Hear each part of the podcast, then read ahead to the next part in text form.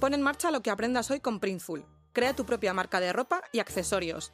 Vende productos personalizados sin tarifas de suscripción y sin stock. Nosotros nos encargamos de imprimir y enviar con tu marca. Visita printful.com barra redcast y descubre todo lo que puedes vender con un 20% de descuento por venir desde Redcast. Redcast, los mejores podcasts del mundo digital.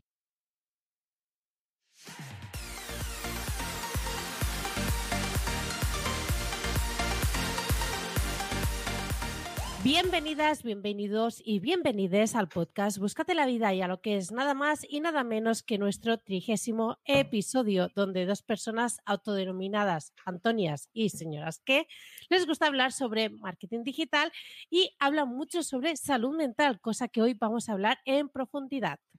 Por un lado tenemos a Carlota, Carlota que tiene unas mejores agencias a nivel español y no digo mundial porque po poco a poco va a llegar ahí una agencia 360 en el que eh, el otro día estuvo explicando cómo ha sido ese viaje meteórico a llegar a ser una señora empresaria.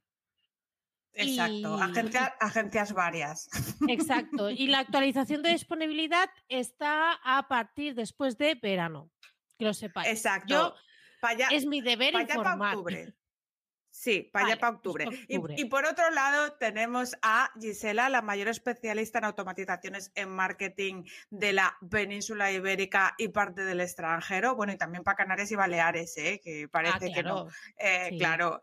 Y además una persona que está haciendo sus incursiones en las eh, ponencias anglosajonas, que a mí me encanta el acento que pones, ¿eh? me encanta. No, no, no, tía, por favor, no, no hablemos de ese tema. No, o sea, no sí. hace falta. No, bueno, no, o vale, sea, esas cosas suceden, esas cosas pasan y ahí se quedan y ya está. Te yo por eso que ir quitando el... la vergüencica, nada, nada. No, no, yo con fuera. eso piquito cerrado, yo no hago, yo no lo hago difusión ni por redes ni nada, porque realmente es algo que, bueno, me da, me ya da la hago yo, ya la hago yo, no te preocupes. Ya, ya, no pasa ya, nada. ya. No, ya bueno, sé que no me libro. Claro, no, no, y, y, lo que te queda, Mari Morena, Antonia. A ver, ¿y quién viene hoy? Porque el programa de hoy me gusta, porque vamos a hablar de eh, chaladura, que a nosotras nos gusta este tema y además está muy de moda, aunque la gente no lo quiera admitir, todo el mundo quiere un psicólogo en su vida. Y hoy hemos traído a una, ¿verdad, Gisela? Exacto. Hoy vamos a hablar de, eh, bueno, yo soy la, parte más formal.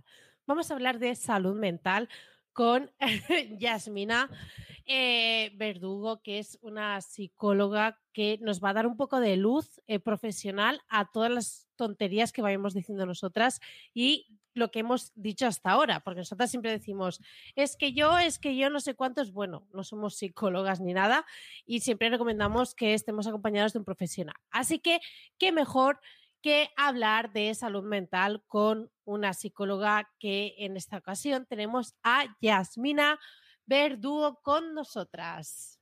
Hola. Hola, Yasmina. ¿Qué tal, Yasmina? Aquí ¿Qué tal, bien? A, a, charlar con vosotras un rato, sí. Qué pues bien, fenomenal. Bien.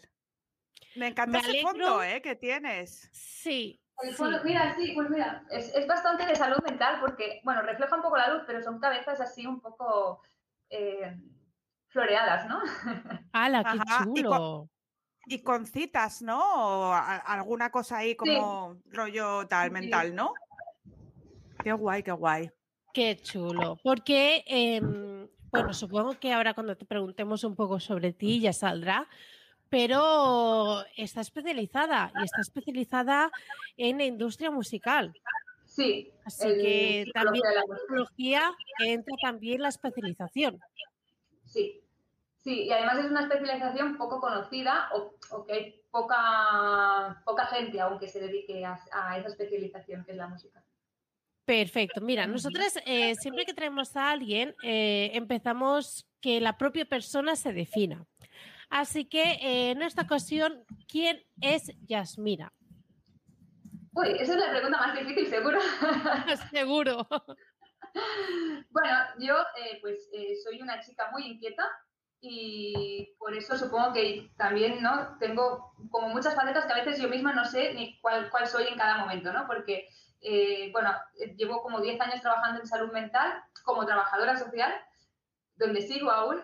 Trabajo como psicóloga y me gusta todo el tema de la salud mental y tengo como mi consulta de psicología para músicos, pero también soy una aficionada y apasionada de la música, entonces también tengo un blog de música donde hago fotografía, aparte, bueno, también soy madre, o sea que no sé qué faceta puedo describir de todas ellas.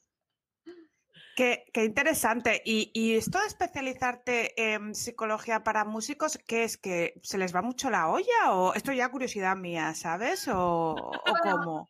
Yo creo que se les va un poco como a todo el mundo, ¿no? Pero sí que es verdad que mm. las personas más artísticas, ¿no? Eh, quizás tienen pues, una gestión de las emociones un poco especial, ¿no? No todos, ni todas, ¿no? Pero sí que, sí que pues quizá necesitan un poco más orientación o, soporte, pero también porque la carrera musical es como muy complicada eh, de gestionar, pero también eh, cuando están estudiando o si, son personas que han pasado por conservatorios, con la psicología también les ayudamos a, toda esta parte más eh, profesional y técnica, no solo a la, personal o a la emocional, ¿no? Entonces es como un combo que, que puede ir bien porque te entienden a nivel profesional y a nivel personal, ¿no? La, quien esté especializado. Y, y ya metiéndonos más en materia que nos ocupa ya más tirando a la pandemia, ¿cómo, cómo podríamos eh, sobrellevar la sensación esta que tenemos del día de la marmota, fatiga pandémica, que se llama en vuestro vocablo o lenguaje? ¿Qué, qué recomiendas tú en este caso? Es complicado porque ahora mismo, tal y como está la sociedad, o la mayoría de personas, recomendar es como vete a la mierda, ¿no? Vas a decir que estoy fatal. Pero sí que, sí que em, hay que intentar buscar alternativas o reinventarse, o, o, aunque nos encierren en casa, buscar algo que hacer en casa, porque si nos ponemos a buscar, siempre hay algo que hacer o algo que nos pueda llenar. Aunque nos hayan partido la, la vida, en, en, cierta manera, ¿no? Y aunque lo que tú llevabas haciendo o lo que tú le ponías pasión en ese momento se haya parado, no quedarte con que eso se ha parado e intentar reinventarte. O sea, creo que la clave de, en este momento es saber reinventarse constantemente, ya no solo a nivel profesional para quien esté afectado, sino a nivel personal. O sea, mm, si tu vida era fuera de casa y, todo lo hacías fuera de casa y, y, ahora no puedes hacerlo, buscar pues aquellas cosas que a lo mejor toda la vida has deseado hacer y no has tenido tiempo y, aprovecharlo ahora, ¿no? Y que, que, se adapten un poco a, a la situación. Vale. Em, bueno, esto por suerte, porque yo voy a, la psicóloga, entonces yo, menos esto sí que lo, lo estoy intentando aplicar a, a, mi día a día. Es que a nosotros nos gusta mucho eh, hablar súper natural sobre, sobre esto, de estos temas, porque además creemos que es una de las cosas que más llegan a afectar en nuestro día a día, aparte de los follones con clientes, de esto y lo otro, en marketing y tal. Em, una de las cosas que yo creo que nos lleva a, porque hay mucha parte de la audiencia sí que es autónoma, emprendedora, eh, tiene su propio negocio, etc. Y claro, ¿qué pasa? Que cuando, si ya lo eras, si ya eres exigente de antes, cuando eres autónomo, cuesta mucho eh, esa autoexigencia ponerle límites, ¿no? Porque claro, es que todo depende de ti. En realidad es que tiene un sentido bastante de supervivencia, de, bueno, normal que seas súper autoexigente porque al final eres tú quien te la cara.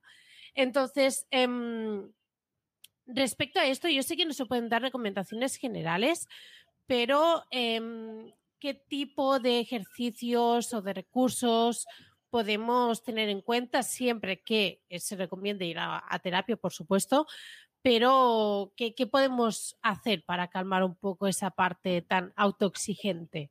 Bueno, la, autoexigencia es como, como una de, las principales causas, ¿no? al menos de las personas que yo atiendo, porque precisamente también no, eh, no son empresarios autónomos, ¿no? pero también su trabajo mm, es mucho de, la imagen que dan o de lo que ellos trabajan. Y viene a ser bastante parecido a, lo, que, a lo que decías.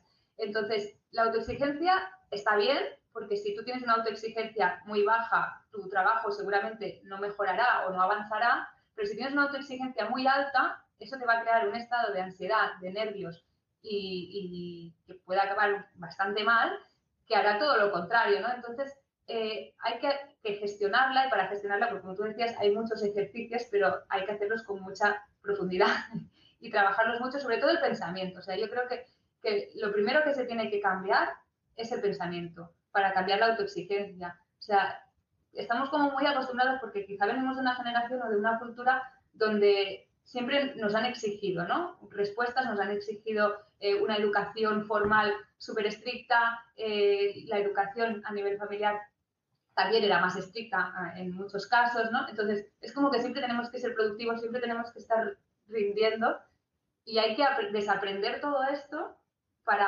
aprender que que no trabajar 20 horas al día nos va a dar mejor resultado que trabajar 10. Es que a lo mejor trabajar 10 te va a dar mejor resultado porque vas a descansar mejor, porque vas a tener tiempo para distraerte, donde te van a venir a lo mejor ideas que luego vas a poder aplicar. ¿no?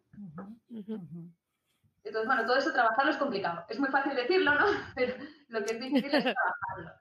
Pero viene haciendo un poco esto, ¿no? A través, yo, por ejemplo, trabajo mucho a través de, de la escritura, de ejercicios, o sea, yo no funciono a nivel convencional, digamos. No, no, no, no hago sesiones de, una hora, charlamos y, hacemos lo que podamos y hasta la semana que viene o hasta el próximo día, sino que durante, entre sesión y sesión, mando muchos ejercicios escritos, ¿no? Y donde puedas ser, hacer una introspección grande y poder sacar todo aquello que es lo que te está condicionando, por ejemplo, a ser autoexigente, ¿no? Y, y que tú mismo lo puedas ver reflejado. Entonces, yo creo que escribir es una de las mejores terapias que puede haber ahora mismo. Hmm. Eh, sí, realmente el tema del autoexigente en emprendedores creo que, es casi como, como el virus, eh, más que nada porque para, para ser emprendedor o autónomo tienes que tenerlo muy claro porque eres tú, tú mismo con tu, con tu negocio. Y entonces eso te lleva muchas veces pues a caer en esto que, comentamos. Lo que pasa que, por ejemplo, en mi caso, que yo sí que estoy yendo a terapia, a mí lo que más me obsesiona es el trabajo, o sea, em, nubla todo lo que es mi vida, no... Yo es como que no tengo problemas personales, eh, todo se focaliza en el trabajo y sí que llega un momento que empieza a ser como un TOC, ¿no? Como compulsivo ya.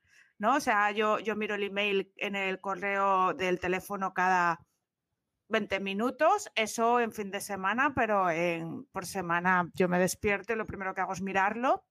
Cuando te llega gente así, porque yo, yo sé que lo mío es grave, ¿tú qué es lo primero que haces con, con este tipo de personas?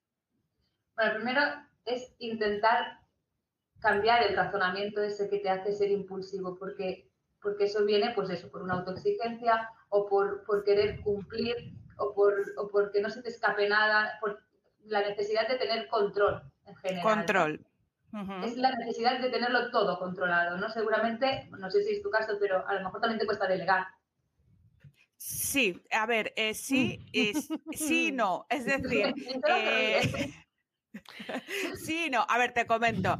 Eh, me cuesta delegar, pero tengo la fortuna que con las pocas personas en las que delego yo tengo mucha confianza en su trabajo, pero como soy tan exigente con lo mío y con lo de otros, me cuesta encontrar gente que sea así en abundancia. No sé si me explico. Claro, claro. entonces lo que hay que hacer es bajar ese nivel de exigencia en ti y en los demás, ¿no? Porque seguramente... Mm eh, esté bien lo que hayan hecho, ¿no? A ver, habrá casos que supongo que no, ¿no? Depende con quién te encuentres. Pero estará bien y te daría resultado. Lo que pasa es que como no es lo que tú creas o lo que tú quieres llegar a, crear, eh, pues no estás conforme. Pero seguramente mm. trabajando, ¿no? Con diálogo y haciéndote ver que pues a lo mejor eso no hace falta que sea así. ¿O qué pasaría si, si, si realmente lo más catastrófico que pudiera pasar, si esa cosa no saliera del todo bien. a lo mejor no es tan mm. grave, es más grave toda la, comedura de cabeza y todo el malestar que te puede generar, que realmente la catástrofe que puede pasar, que seguramente sería pequeñita. Sí, sí, puede, puede que sí. sí. De todas maneras, yo esto lo trabajo, ¿eh? que lo voy mejorando. O sea, sí, sí. Sí, sí. Es que aquí las dos vamos a terapia, o sea que la verdad Lo bueno de todo esto es que se puede trabajar, entonces se puede mejorar. Claro, sí. crónico, ¿no? A ver, es que realmente esto es un poco inversión, porque yo, por ejemplo, antes eh, de trabajar esto, yo me iba al cine o me iba a hacer cualquier cosa y yo no estoy en el cine, yo estoy... Y me está hablando la gente y parece que yo estoy escuchando, pero no, yo estoy en mi movida y a mí lo que tú me estás contando me da igual porque yo estoy en... Me cago en la puta porque no sé qué, porque no sé cuánto, pim pam, pim pam, y así, ¿sabes? Entonces, a mí me parece una gran inversión porque yo ahora, por ejemplo, ejemplo, me puedo ir al cine, bueno, al cine no, porque vamos poco ya, pero me puedo ir, eh, me puedo sentar a ver Netflix y entiendo lo que estoy viendo, ¿no? Que antes era como que no me pasaba y, me gusta, oye, y creo que son, pues, ese dinero en cada sesión bien invertido, que, hay gente que igual dice, oye, pues mira, no, yo me lo gasto en pipas, ¿no? Pero... Y es necesario. Seguramente cuando, cuando inviertes el tiempo en el trabajo, lo inviertes mejor que no cuando estás todo el día. Sí, sí, sí. Es que es mejorar la calidad de vida al final. Sí. Mm. De todas maneras me queda mucho, ¿eh? O sea, yo estoy aquí como que he hecho grandes progresos y estoy yo ahí, estoy ahí en la ola, como digo yo, surfeando, pero, pero vamos poco a poco. Sí, sí, poco a poco. Mira, por, mm. por, el chat están hablando también bastante de que una de las cosas que, que suele eh, pesar bastante es el síndrome del impostor el famoso síndrome del impostor. Em, ¿qué, le podemos decir a esta gente que nos está hablando del síndrome del impostor, de que es algo que les pesa mucho? Eso viene a ser un poco lo mismo, ¿no? O sea, al final la autoexigencia, eh, la educación que hemos vivido, ¿no? Es como que, sobre todo, la, la necesidad de formarse, ¿no? O sea, es como que las personas que están constantemente formándose porque creen que no son suficientemente válidos para seguir formándose, son las que más preparados están, realmente, porque, porque no paran, ¿no? Y, siguen creyendo que, a lo mejor pues les falta esto, les falta lo otro, y al final es, es falta de confianza, es falta de, de, confianza en uno mismo y de, y de trabajar eso, porque mm, ¿cuánta gente hay? No sé, te paras a buscar que, que, que, dices, pero ¿cómo puede tener tanto éxito? Pero si, si, si, ni, ha, ni se ha formado, ni si lo que ha tenido es jeta, ¿no? O, exacto, exacto. Y ha funcionado. Bueno.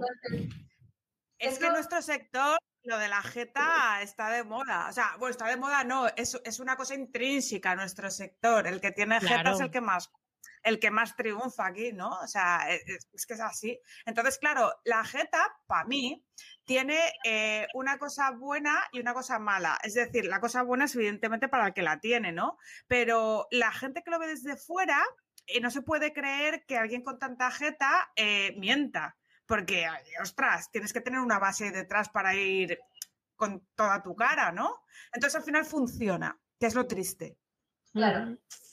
Y esta parte de Jeta, que no sería Jeta para los que tienen el síndrome del impostor, eh, es la que falta, ¿no? Es para, para, para, porque luego se sienten mal porque a lo mejor ven a otras personas que sí que están teniendo éxito y, y por qué ellos no, pero no es por falta de, de, mm, posibilidades o falta de que, de que no sepan hacerlo, sino es falta de confianza al final correcto, sí, sí. O sea, una cosa es pasarse de, de echado para adelante, ¿vale? Y otra cosa es no tener nada de confianza, ¿no? Entiendo. Exacto. O sea, es, tener como el equilibrio, ¿no? De, saber hasta dónde puedes llegar, porque tampoco te vas a sobrepasar, pero saber que sí que puedes llegar y que sí que, que vales para lo que estás haciendo, ¿no? Un poco, que para eso, pues lo que has formado o, o has emprendido o has hecho lo que hayas hecho. Correcto. Sí que es verdad que em, cuando cargas con el síndrome de, la impostora, en nuestro caso, em, como es bastante a veces inevitable compararse con, otras personas que tengan un perfil muy parecido al tuyo, ir viendo de, ostras, ha hecho esto, ¿cómo, cómo no lo he hecho yo antes? O eh, esta persona ya está haciendo charlas en, en no sé dónde y yo Mm, no me veo capaz porque seguramente es mucho mejor que yo, etcétera. O sea, también yo creo que también esto está relacionado también con la autoexigencia, ¿no? De es que si no soy la mejor, prefiero no, no salir.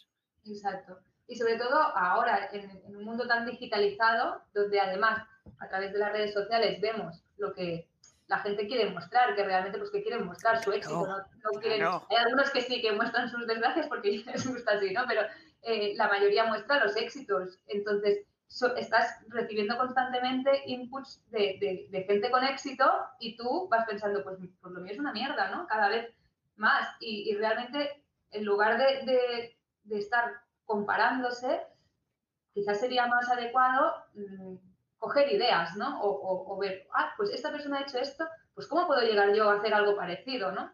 Pero no lo hacemos, o sea, y, yo me incluyo, ¿eh? O sea, eh, lo miras y dices, ¿y esto por qué no se me ha ocurrido a mí? Es que ya no valgo, ¿no?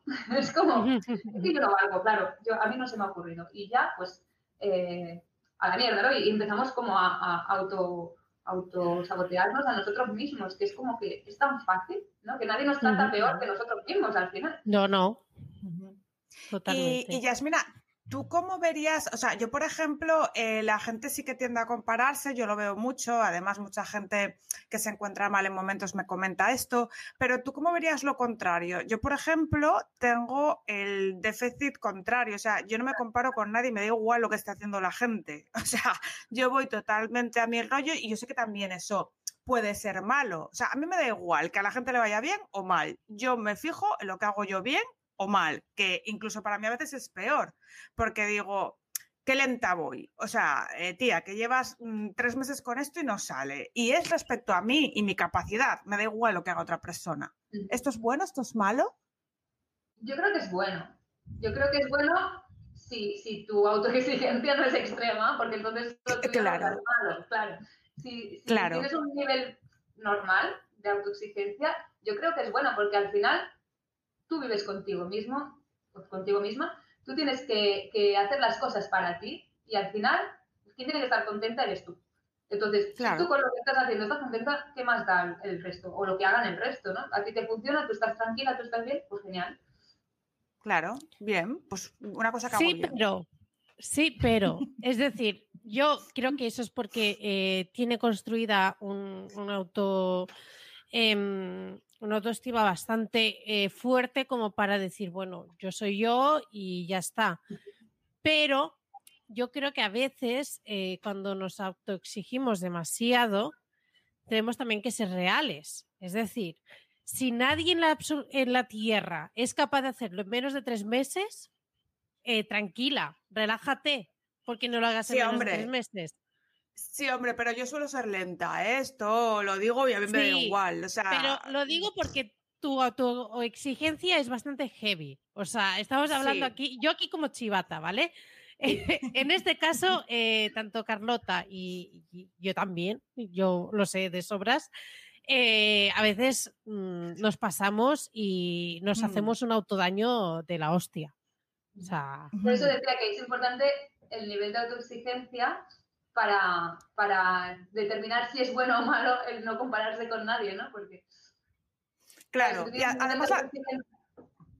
Sí, perdona, que te. Nada, yo decía que además las redes sociales, porque veo un comentario aquí de, de Jero Yugo que dice que hay mucha gente que no es visible y sabe un montón y no, y no necesita ser visible, yo creo, ¿sabes? O sea, es que las redes sociales han puesto un escaparate que antes no teníamos y por eso la gente tiende a compararse más y se frustra más y, también te llega un troll y te dice una parida con una foto falsa y tú ya te pones al cuerno, que a mí me da igual, pero hay gente que le afecta mucho. Entonces, esto yo creo que, que, afecta más que antes, porque las redes sociales tienen esa parte demonizada de que la gente entra a opinar y a tirarte mierda porque es divertido y porque se puede hacer anónimamente. ¿Cómo lo ves tú? Con, además, con los músicos esto les tiene que pasar un huevo, ¿no? y además es como que las etiquetas, ¿no? O la etiqueta que tú mismo te pones, porque tú muestras algo en las redes y tienes que cumplir con eso que estás mostrando y te exiges cumplir con eso que estás mostrando porque si no, ya no eres tú, ¿no? Entonces, eso a nivel personal también afecta. O sea, si ya afecta las etiquetas que tú mismo te pones sin mostrarlas a nadie, ¿no? Porque si tú, por ejemplo, te dices, yo soy una persona súper positiva, el día que estás triste le das más vueltas, porque si yo soy súper positivo, ¿cómo voy a estar triste, no? Entonces, porque, porque, tú te has juzgado a ti mismo y tú te exiges a ti mismo ser una persona positiva. Pues si eso encima lo pones en un escaparate, el día que no eres lo que estás mostrando en el escaparate, te afecta el doble. Porque no solo te tienes que justificar a ti, sino que tienes que justificar a todas a toda la gente que te está viendo. ¿Y, qué le dices tú? ¿Qué le dices tú a, esta gente? Porque claro, yo por ejemplo eh, me tomo la libertad de, poner lo que me sale de el mismísimo en redes, esté bien o esté mal. Yo pongo las dos cosas, a mí me da igual. Pero yo supongo que alguien que tiene fama y que se dedica al mundo de la música y tal y cual, esto le costará más. Y supongo que les agobia un huevo. ¿Qué, les comentas que hagan o cómo hacen? Aquí, lo importante es trabajar la identidad, porque uno de los principales problemas también que presentan es que es muy difícil em, separar la identidad de la persona que se sube al escenario y que todo el mundo cree conocer y al final solo conocen a la persona que se sube al escenario o que sale en una entrevista o que cuelga cuatro cosas en su perfil profesional, ¿no? De la persona que realmente es una vez que se baja del, escenario. O sea, eh, ya no solo a nivel de, lo que le pueda afectar, lo que le digan o lo que no le digan, sino al nivel de, de vida en general. O sea, eh, es una persona que llega a casa y a lo mejor está solo, pero ha, tocado o ha cantado delante de no sé cuántas personas, ¿no? Em, lidiar esas dos facetas es, mucho, es muy complicado, ¿no? Y al final es eso, trabajar el, autoconocimiento también de la persona, el cómo se, se relaciona en un, en un ámbito y en el otro y cómo compaginarlos. Es muy complicado. Entonces, claro, gestionar ya la crítica es... Mm, un punto más allá de todo esto, ¿no? Porque ¿quién lo lee? ¿La persona artista? ¿Lo lee la persona eh, que está en casa? Eh, reaccionas como artista, reaccionas como persona, te afecta de las dos maneras al final, ¿no? Y es complicado, sí, es muy complicado. Wow. Bueno, al final separar estas dos identidades y que, y que no, que no, sí que interactúen, pero que, que, no afecten en un momento o en el otro, ¿no? es, es complicado. Yo eh, al menos intento cuando estoy mirando sobre todo Instagram, que es la red social del paraíso, porque todo el mundo está en un paraíso, siempre que lo publica en Instagram, yo misma eh, soy unas personas que intenta compartir siempre las cosas buenas, las fotos en las que salgo súper bien y que yo estoy ok y, y tal, pero intento siempre acordarme de, ostras, vale, veo esta foto, pero es que esta foto para esa persona también es mm, la mejor foto en la que sale mejor y, tal. O sea, no, tiene por qué ser la realidad. Y ya el tema de los filtros, ya eh, hasta incluso había leído que ha aumentado muchísimo las peticiones en, en centros estéticos de que la gente va y dice, es que yo me quiero ver como en el filtro. Eh, que ya es como nivel de, eh, no, porque los poros existen, eh, se te va a ver un poro abierto porque es que existe, no se puede tapar, no se puede difuminar. Yo creo que es, esto es algo que también iremos viendo que poco a poco vaya acarreando bastantes problemas de, autoestima. Mm. Sí, porque eso, Yasmina, no sé si me equivoco, pero eso se llama dismorfia, ¿verdad? Sí, sí, sí, y al final es querer parecer, no deja de ser lo que siempre ha sido la típica persona que pasa por operaciones estéticas, sale, mm, quiere entrar para operarse otra cosa eh, y, que constantemente, ¿no? Que, o sea, no es, no es un solo complejo que te lo, te lo arreglas y ya te perfecto, sino que detrás de todo esto hay una baja autoestima y una baja aceptación, ¿no? Entonces, claro, con las redes sociales, con la posibilidad de compararte, como decíamos antes, con más personas que se, que se ponen filtros, que se retocan, que se no sé qué, Em, además, pues tú también te puedes ver de otra manera y que te encanta y que además recibes el feedback de, de, la gente más que si te ven por la calle seguramente, porque claro, por la calle la gente no te va poniendo likes ni te va poniendo comentarios. Entonces, claro, todo A ver, a ver si no nos convertimos en un Black Mirror y me muero de miedo, pero eso igual. De momento no hemos llegado a eso y esperamos que no lleguemos, pero, pero claro, es que es como que al final engancha tanto la red social por eso, ¿no? Porque muestras lo que quieres, muestras lo que te gustaría ser y además recibes un feedback por eso. Entonces, mm, mm, bueno, es que es una rueda, ¿no? Mm, sí, es el, sistema de el sistema de recompensas del cerebro, ¿verdad? O sea, claro. y además es, inmediato, que es, lo que nos engancha, ¿no? bueno, así estamos. Mal, mal, todo mal. Eh, una pregunta. Em, yo al menos recuerdo perfectamente el momento en que dije, vale, necesito ir a terapia, eh, voy a dar un paso adelante, em, pero ¿qué recomendaciones podríamos dar a, personas que, nos están escuchando, nos están viendo, que eh, todavía ni se les pasa por la cabeza y evitar a que lleguen a un punto extremo para decir, bueno, pues quizás, quizás me lo tendría que plantear y ir a terapia y acudir a, un profesional. Em, ¿Qué pequeñas señales? Yo, a ver, yo soy de las que recomienda de siempre tienes que ir, pero bueno, en fin.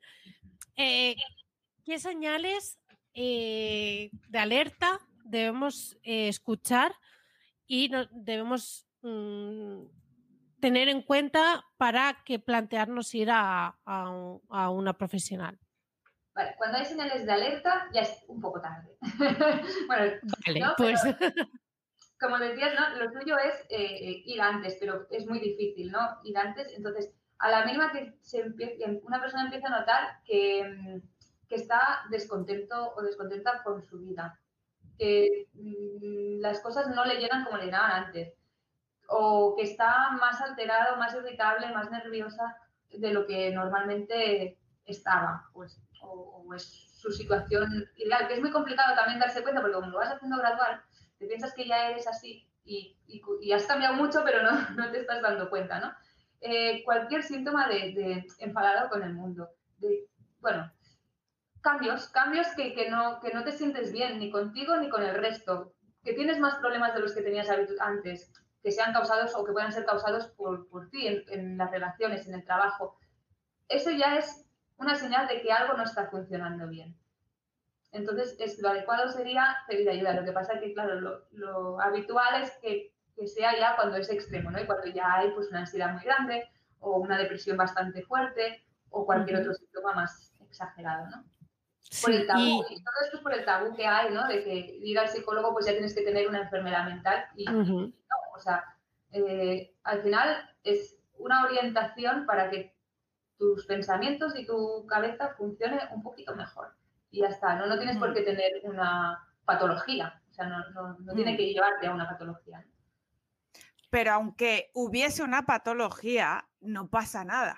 O sea, quiero decir. no lo eliges, eh, ¿sabes? Lo dices, ah, mira, me apetece tener una patología. a ver. Es que el problema, el problema con las enfermedades mentales es que no se ven igual que cuando tienes la gripe. O sea, la gente lo estigmatiza porque se piensa que tú, para llegar a ese estado, has hecho algo.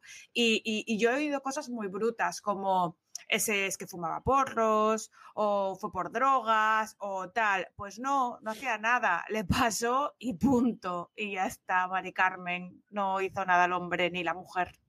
No, pasa que también aquí los medios de comunicación eh, influyen bastante, ¿no? O, el cine, las series, ¿no? Porque normalmente las personas que tienen un diagnóstico de salud mental eh, siempre son los malos en todos los lados, ¿no? Eh, las mm. noticias, yo qué sé, si ha habido algún crimen o ha habido alguna situación violenta, eh, pues era una persona con tal diagnóstico, ¿no? Pero si era una persona que era diabética, no te dicen ha matado o ha herido a tal persona un diabético, ¿no? ¿Te imaginas? Pero sería brutal. Azúcar un poco alto. Tenía el azúcar. Se le ha ido, se le ha ido la mano y Claro, pero cuando es una, persona diagnosticada con enfermedad mental, sí que se dice. Y seguramente hay mucha gente que en su día a día se cruza con personas que tienen un diagnóstico de salud mental o van en el tren y, la persona que se les siente al lado tiene un diagnóstico de salud mental y no pasa nada. Y, no, y ni, la ha agredido, ni la ha insultado, ni han tenido ningún problema. Lo que pasa es que, claro, a lo mejor...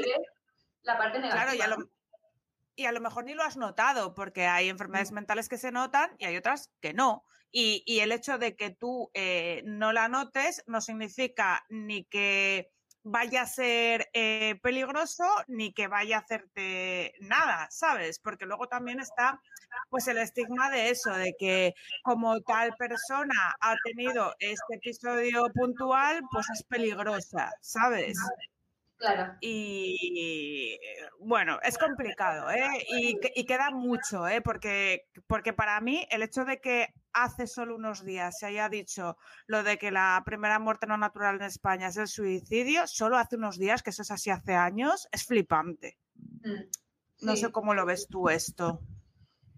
Es, es alarmante. O sea, mm, que la gente llegue ¿no? al suicidio es porque no ha habido un trabajo previo, porque al final hay gente que, que, tenía ideaciones suicidas o que tenía como muy claro que se quería suicidar y se le ha tratado a tiempo y a lo mejor ahora te dicen, ¿cómo, cómo se me fue la olla, no? O sea, mm, lo que me hubiera perdido o, bueno, es que, es que ya no estaría aquí y han podido superarlo. Pero claro, si eso no se detecta a tiempo, es una pena, porque aunque haya gente que diga, no, no, pues que realmente se quería morir, pues ha muerto, ¿no? Deja, ¿no? Como un poco la eutanasia, ¿no? Si se quería, ya, pero es que no es lo mismo, porque esa persona eh, en ese momento no, no, no le ve salida, pero con un trabajo previo o, en el momento puede ver una salida y puede disfrutar mucho más de la vida, mucho más tiempo, ¿no?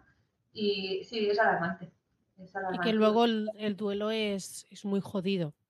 Claro, luego los que sobreviven... Mm, claro, no es lo mismo un duelo por una muerte natural o por una, incluso por una enfermedad, aunque sea un duelo eh, repentino que un suicidio. O sea, un suicidio siempre queda la cosa de mm, por qué no hice nada antes, ¿no? Y, dejas mm, pues, muy tocado, ¿no? Al que, al que se queda.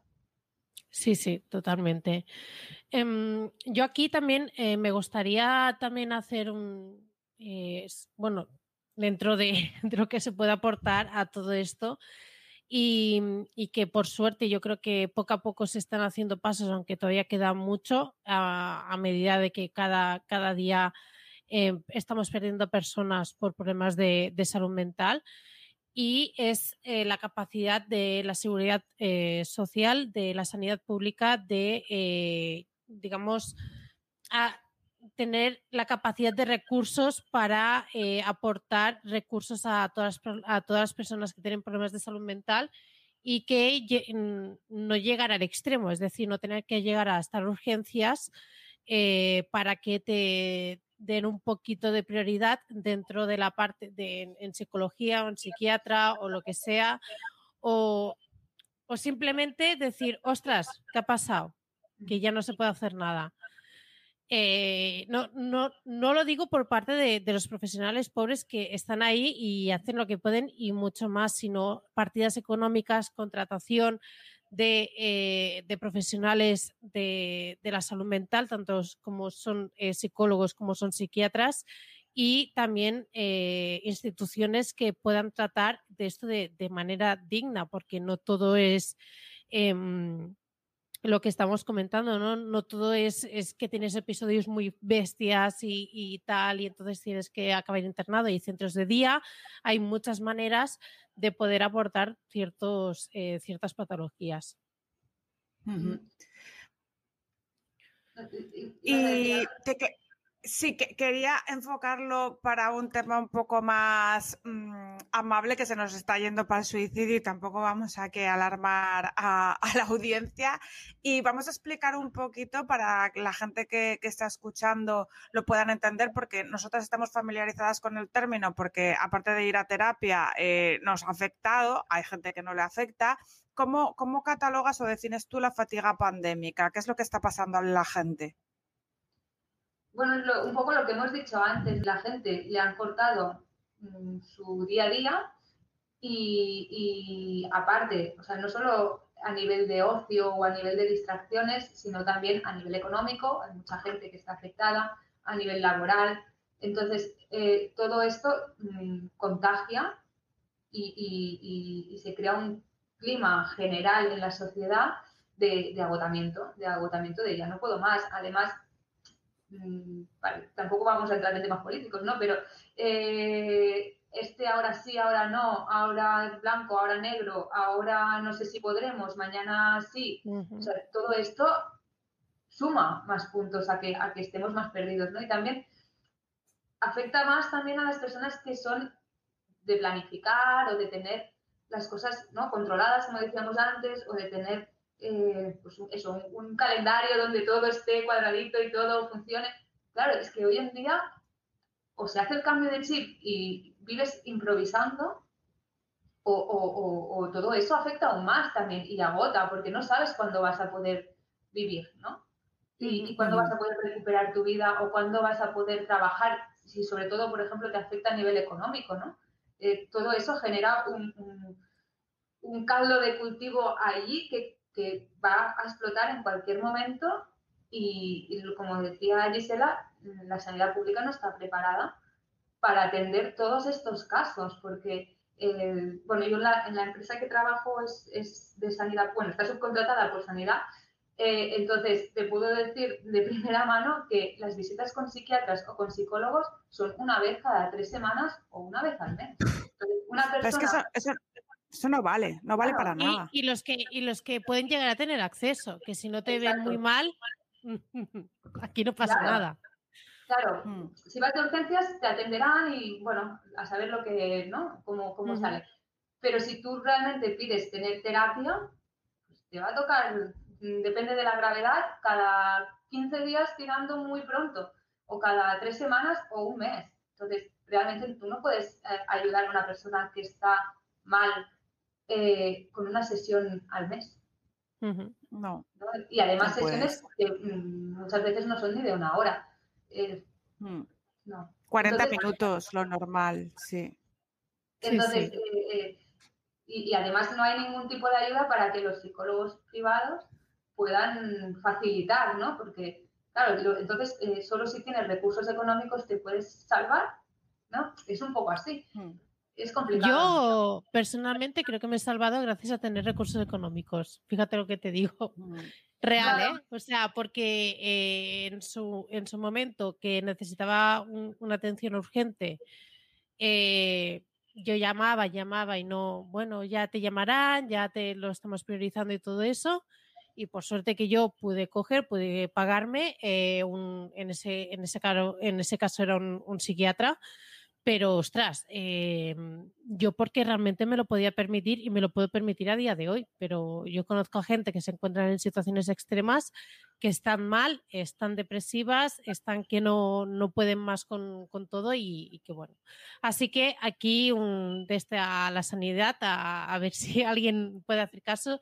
Si queréis, luego os puedo pasar un change.org en la que se están haciendo bastantes movilizaciones, que ya hablaron incluso con, el presidente, que están haciendo bastante push para, fomentar todo, todo este tema.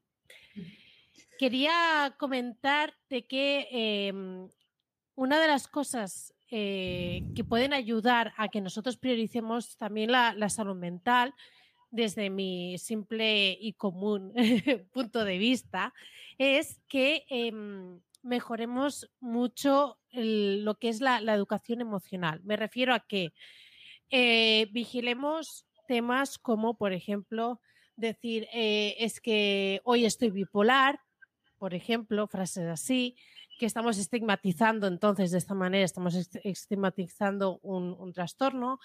Em, cuando preguntas un cómo estás y que solo quieres escuchar un bien, no quieres escuchar nada más y con eso ya eh, te quedas bien y, eres feliz. Y otro, bueno, yo podría dar mil ejemplos que creo que eh, debemos ir mejorando. Yo, mm, culpable de haber dicho mm, mil barbaridades, pero que creo que hay pequeñas cosas que podemos ir haciendo en el día a día para poco a poco ir desestigmatizando todos estos temas. No sé si te ocurren a ti ciertas cosas que podemos hacer en nuestro día a día bueno, es la, de, la del vocabulario sobre todo es la principal, ¿no? Y no, y no creerse, o sea, no, no, no creer todo lo que se ve o se lee sobre la salud mental, sino mm, romper esa barrera y a lo mejor acercarte o conocer de cerca personas que puedan tener un diagnóstico y, ver que no, ¿no? Es que tampoco es tan complicado hoy en día, porque quien más, quien menos, tiene a alguien cerca. No, no solo ver la parte negativa de de la persona que tiene el trastorno, sino eh, también tendrá cosas positivas, ¿no? O, lo que está luchando. Y no banalizar, sobre todo, eh, personas que a lo mejor mm, digan que no pueden o que no que les está costando algo y son tonterías, esta persona es una vaga o esta persona eh, no tiene ganas. no, no, porque hay mucha gente que, realmente no puede o que tiene, ¿no? con depresión o con ansiedad o enfermedades como la fibromialgia o este tipo de enfermedades que al final acaban desarrollando enfermedades mentales también por cómo son tratados, ¿no? El, intentar comprender un poco que sí que es verdad que hay gente que no puede y que, y que las enfermedades mentales pues no es como un brazo roto que tú ves te hacen una radiografía, te lo ven y te lo enyesan y mientras estás enyesado, pobrecito, le vamos a hacer todo, pero que si que se crea un poco más en la, en la gente, ¿no? O en, lo que se dice, que no todo el mundo es vago, no todo el mundo es em, eh, un poco ah, hábil o... No, no, o sea, hay gente que realmente no puede. Y primero creérselo y luego juzgar, ¿no? Pero primero mm, darle un poco de voz y de, y de credibilidad. Es que yo creo que incomoda mucho el hecho de que alguien esté mal.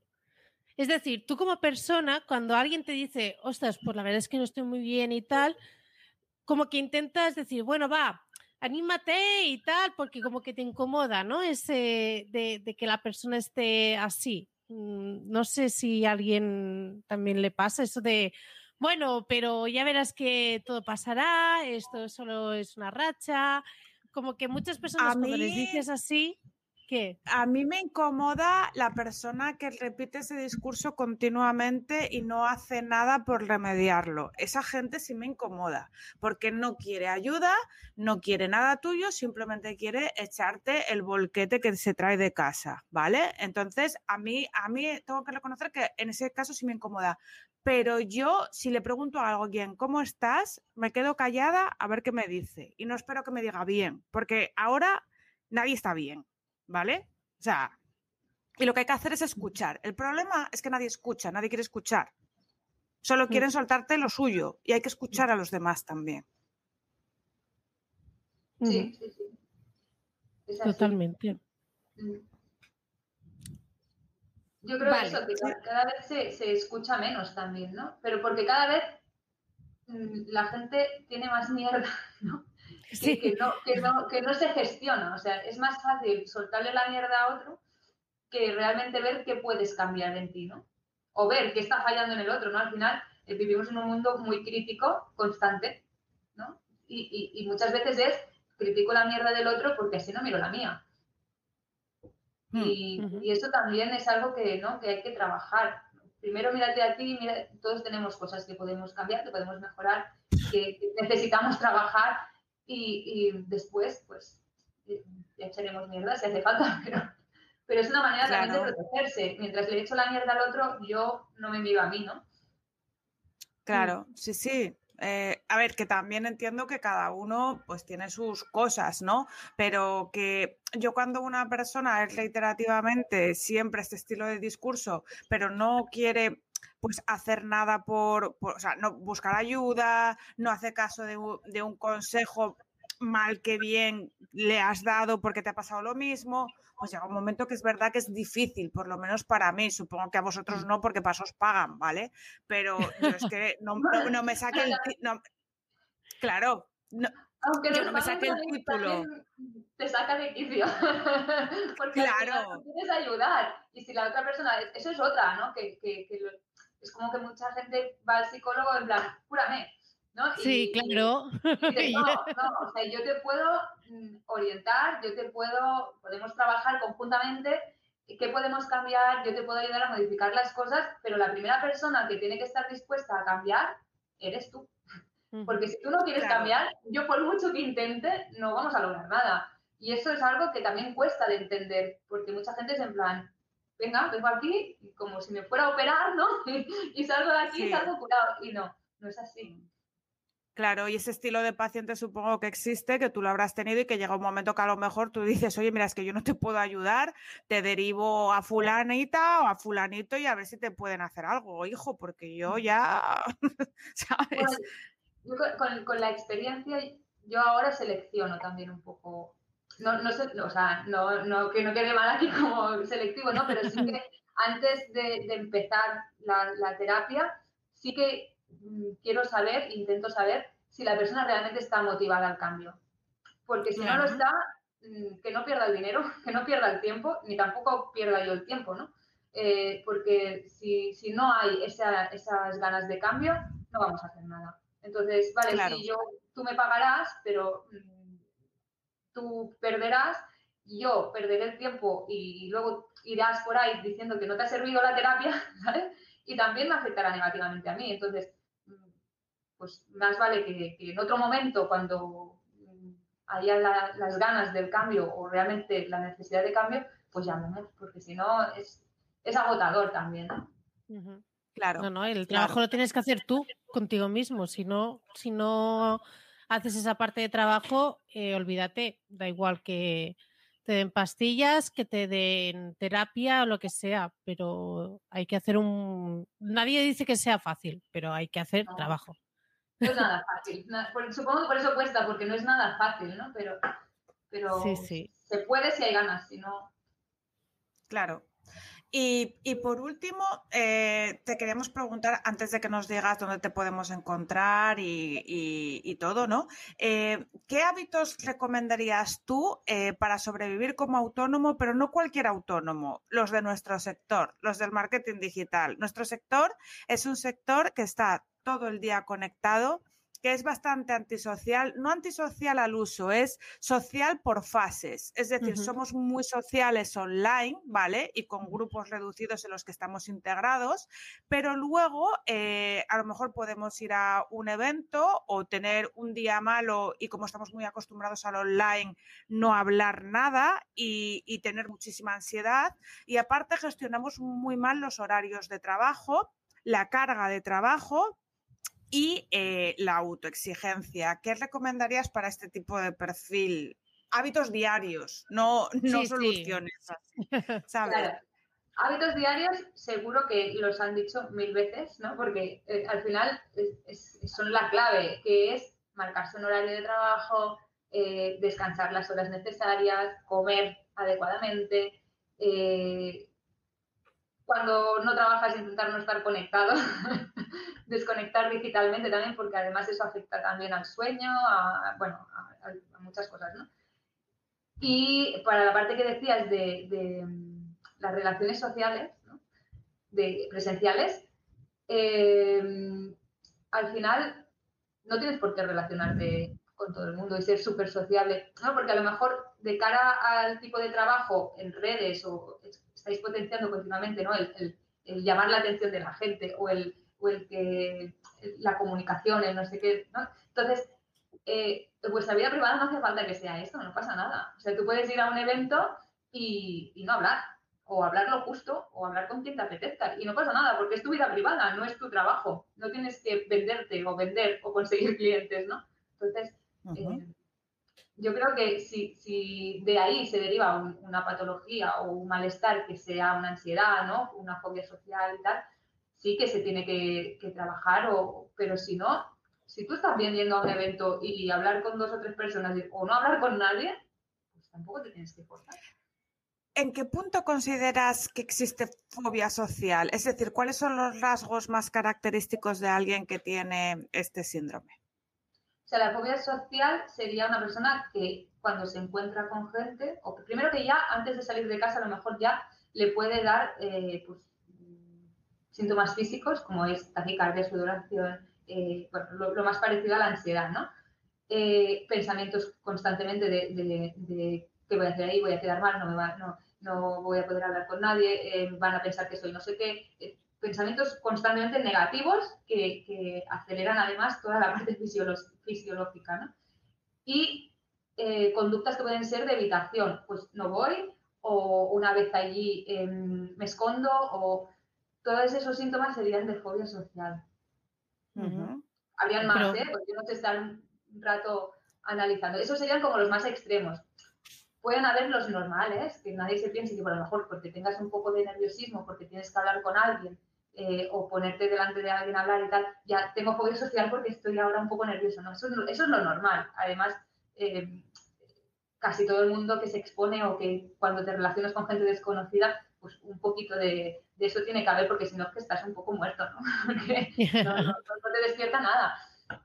Pero, pero, de ahí a que sea grave, pues son síntomas como más claros, ¿no? de intentar evitar sobre todo la situación. Que sobre todo se ve mucho ahora cada vez más, ¿no? También con la parte de, redes, ¿no? Sobre todo en gente joven que, se relaciona más eh, con juegos o con, ¿no? Y que cada vez salen menos de casa y cuesta más esa, esa parte, esa parte social. Pero al final la fobia social viene por, por una, mm, o sea, de, de, nuestros ancestros cavernarios, ¿no? que al final era algo eh, necesario, porque si tú quedabas mal con tu clan o pasaba alguna cosa con tu clan, tu clan te abandonaba y en la prehistoria si tú no vivías en un clan morías, ¿no? Y eso Claro. es, es un... es- bueno, es vital, o sea, y, lo seguimos arrastrando, ¿no? Desde esa época y de ahí se deriva la fobia social, el miedo a perder a, la- a tu grupo o a no quedar bien o a no... eh, o sea, que es algo mm, innato. Innato, sí, un, un, qué ADN ahí que tenemos. Sí. Qué fuerte. La verdad sí, sí. que Gisela y yo me quedaba toda la tarde, pero como siempre hablamos más que respiramos y, y- y nos vamos a tener que ir yendo. Entonces vamos a dejar a Yasmina que nos diga dónde la podemos encontrar por si alguien quiere eh, de sus servicios, porque vemos que sabe mucho de lo suyo. Y, y bueno, pues Algo. dinos. Vale, Un pues, poco. en, mucho, lo, lo- lo justo. Sí. En Facebook me pueden encontrar como Yasmina Verdugo Psicología.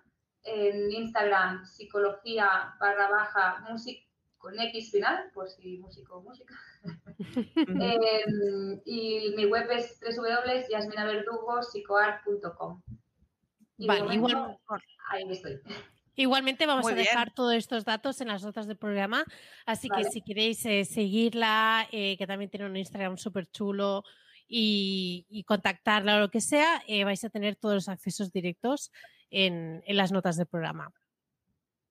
Pues muchas gracias por vuestro Pues- tiempo y por dejarme este espacio con vosotras. Pues, Pues a no, ti, gracias a Yasmina. ti. Porque nos has eh, despejado un montón de dudas y ya teníamos tiempo de querer traer a alguien que hablase con fundamentos, no como nosotras que Sí. nos creemos psicólogas y no, y, y no, ¿sabes? Bueno, a, a veces hay gente que, que, pues, por la propia experiencia no puede, puede explicar incluso mejor que un psicólogo. ¿eh? O sea, Sí, pero Nah, bueno, no, no, queríamos también traer un poco de profesionalidad porque además, eh, no es por nada, pero hay mucho coach y mucha cosa. Eh, a ver, yo lo siento, pero donde esté un buen psicólogo y o psiquiatra, lo siento, pero que se aparten los, los demás. Y quería también pues dar un poco de luz, eh, un poco de luz a todas estas dudas que, que suelen tener. Yo creo que hemos hecho una recopilación un poco general de, de cosas de que, que como autónomos o personas que llevamos nuestra marca personal nos, nos inquieta bastante. También te digo, aquí actualmente en el chat te están, ah, te están felicitando todos, así que la verdad es que ha sido súper bien tu participación. Muchísimas gracias y esperemos hacer otra sesión también sobre salud mental, porque yo creo que habrán quedado muchas cosas en el tintero. Yo cuando queráis estoy dispuesta a charlar con vosotras, ningún problema. Perfecto, pues muchísimas gracias, Yasmina, y que vaya todo fenomenal. Igualmente, muchas gracias. Adiós. Bueno, Carlota, Pues que se nos ha hecho el tiempo encima. Eh, la gente se va a quedar sin saber qué ha pasado esta semana con nosotras, pero bueno. Ya, y yo tenía salseo, pero para la próxima me lo guardo. Es que eh, tengo aquí el papel este cuché en la pared porque no estoy en mi casa, estoy en los nortes españoles que he venido por trabajo y para ver a mi sobri. Entonces, eh, aquí el toque, de- claro, el toque de queda aquí está un poco eh, pegado, es decir, es a las 10. Entonces, es que los de Madrid estáis mal que- acostumbrados. Entonces, Claro, eh, sí. claro, aquí en Cataluña eso de las 10, pues bueno, eh, llevamos que media vida así. Eh, pero sí que antes de irnos quería recordar que ya que hablamos de salud mental y todo eso y lo importante que es delegar, qué mejor que delegar el mantenimiento de tu WordPress con destaca.es. En destaca.es recuerda que tienes planes de mantenimiento de, de tu WordPress que además están en manos de un equipazo como son Vidania, David Viña y Daniel Pereira. Así que tú tranquila, eh, o sea, de esto ya no te tienes que preocupar más. Tú ves a tus terapias, cuídate a ti mismo, tu salud emocional, etcétera, porque de esto se encargan ellos. Tú- recuerda que ellos te actualizan todo lo que sea necesario sin que explote nada, ninguna bomba ni nada. Te hacen las copias de seguridad correspondientes. Eh, te vigilan el servidor donde tienes tu página web. Te van, vel- te van vigilando la velocidad. No vaya a ser que hayas puesto un plugin de esos pesados y que no se cargue nunca esa página web. Informes además 50. mensuales. O, sí, que sí, porque te has venido arriba, has puesto no sé cuántos slides y, venga. Y entonces eh, la página aparece del año 2005 eh, que se va cargando de línea en línea. Que no sé si alguien se debe acordar de eso. ¿eh? Yo, yo, he visto un par, sí. Que eso ahora en 2021 ya, ya no toca. Y por supuesto, antes de hacerlo, lo que podéis hacer es hacer, enviarles un email y decir, oye, ¿creéis que es buena idea hacer esto? Y entonces ellos a tiempo te pueden decir, no, no lo hagas. Pero así que todo esto lo puedes hacer eh, destaca.es y eh, tienen planes a partir de 39 euros y en el caso de que tú ofrezcas este servicio a tus clientes, también puedes delegar, que ya hemos visto durante todo este episodio la importancia de delegar y delegar bien y tranquilamente. Así que también trabajan con marca blanca. Eh, pues ya sabéis, si que necesitáis vuestro mantenimiento de vuestro WordPress en destaca.es. Me ha encantado lo de tranquilamente, ¿lo decías por alguien? Mira, yo, si alguien se ha sentido aludido, no es mi culpa. Ay, siempre dices eso, Antonia. yo, yo lo suelto. Si alguien se siente aludido, ah, por algo será. Ah, alguna verdad habrá. Por algo será alguna ah. verdad habrá. A ver, pues sí, ya, te lo contaré.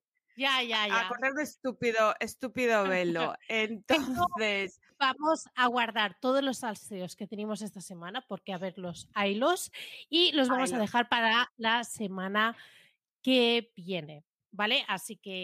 Con, los nuevos que, que, claro, serán salseos viejos de esta semana más los nuevos. Así que yo de vosotros no me lo perdería, vamos, ni de broma. Ah, y escucha, vamos a intentar eh, no hacerlo muy largo porque también tenemos invitados porque va a venir Bernie Torras, que es especialista en SEO. Es que estamos, estamos, vamos, con un nivel de, de, invitados que, que esto que, mm. está Antonia. Un Twitch nos cierra el de este por, por haber petado el, el servidor, pero bueno, no pasa nada. Sí, sí. Pues tía, vamos a ir cerrando el chiringuito, ¿no? Digo. Sí, vale porque tienes que hacer cosas. sí, voy a intentar, voy a intentar despedirme yo. Mira, hoy no tengo que hacer, hoy no tengo que hacer pis, hoy no tengo que hacer pis, pero hoy toca hacer Me parece una información. Me parece una información súper necesaria e importante para la gente. Claro, si no lo cortaste, está en el episodio anterior, lo van a escuchar, ¿qué más da? A ver, eh, muchísimas gracias a todos los que nos escucháis, no solo en el podcast, en Spotify, en el Apple Podcast y toda esta gente, sino a todos los que estéis aquí en Twitch, que le estáis cogiendo el gusto a vernos las caras y a mí me gusta.